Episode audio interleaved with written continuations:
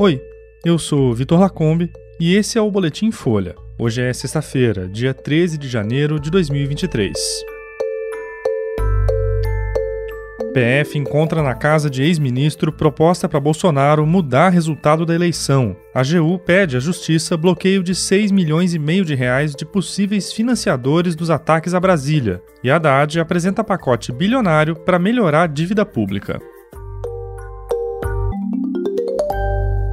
A Polícia Federal encontrou uma proposta de decreto na casa do ex-ministro da Justiça Anderson Torres. A ideia do documento era que o então presidente Jair Bolsonaro instaurasse um estado de defesa na sede do Tribunal Superior Eleitoral. O objetivo, segundo a minuta, era reverter o resultado da eleição que foi vencida pelo presidente Lula. Se levada adiante por Torres e Bolsonaro, a medida seria inconstitucional. O documento foi encontrado num armário do ex-ministro durante a busca e apreensão realizada pela PF na terça. Agora, a polícia vai investigar como a proposta foi elaborada. O decreto teria o objetivo de apurar abuso de poder, suspeição e medidas ilegais adotadas antes, durante e depois do processo eleitoral pela presidência do TSE, que é chefiado pelo ministro Alexandre de Moraes. De acordo com fontes ouvidas pela Folha, a proposta de decreto cita um suposto restabelecimento da lisura e correção da eleição de 2022. O ex-ministro disse nas redes sociais que a minuta foi vazada fora de contexto e que isso ajuda a alimentar mentiras contra ele. Ele também falou que a proposta encontrada pela PF muito provavelmente estava numa pilha de documentos que iam para descarte. Anderson Torres teve a prisão decretada por Alexandre de Moraes por ter sido considerado omisso com o ataque de extremistas em Brasília no domingo. Torres era o secretário de Segurança Pública no Distrito Federal na ocasião e foi demitido do cargo. Ao longo da corrida eleitoral, Bolsonaro fez uma série de declarações falsas e divulgou mentiras e teorias da conspiração contra as urnas eletrônicas. O ex-presidente também acusou o TSE de trabalhar pela eleição de Lula, sem nunca apresentar provas.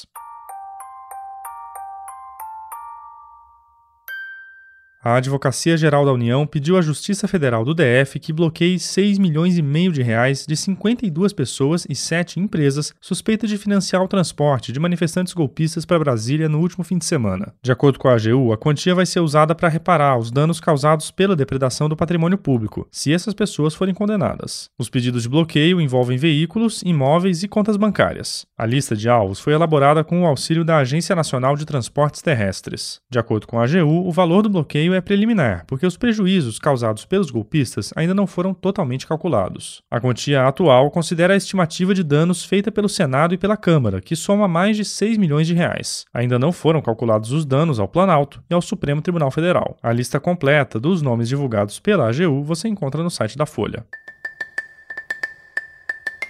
E o ministro da Fazenda, Fernando Haddad, anunciou ontem um amplo pacote de medidas que promete entregar uma melhora fiscal de quase 243 bilhões de reais nas contas públicas desse ano. Segundo o governo, as iniciativas seriam suficientes para reverter o déficit e recolocar o país no azul em 2023. Apesar disso, o próprio ministro admitiu que o efeito pode ficar abaixo do esperado. Haddad está sob pressão do mercado financeiro para reduzir um rombo de mais de 231 bilhões de reais. O ministro aposta na reversão de desonerações e medidas extraordinárias para arrecadar mais. Uma delas é um refis para renegociar dívidas de pessoas físicas e de empresas, dando descontos. As iniciativas para elevar as receitas respondem pela maior parte do plano da equipe econômica, com quase 193 bilhões de reais. Já as medidas para reduzir despesas representam 50 bilhões de reais. A combinação seria suficiente para levar o país a registrar um superávit de cerca de 11 bilhões de reais nesse ano, segundo os cálculos apresentados pela Fazenda.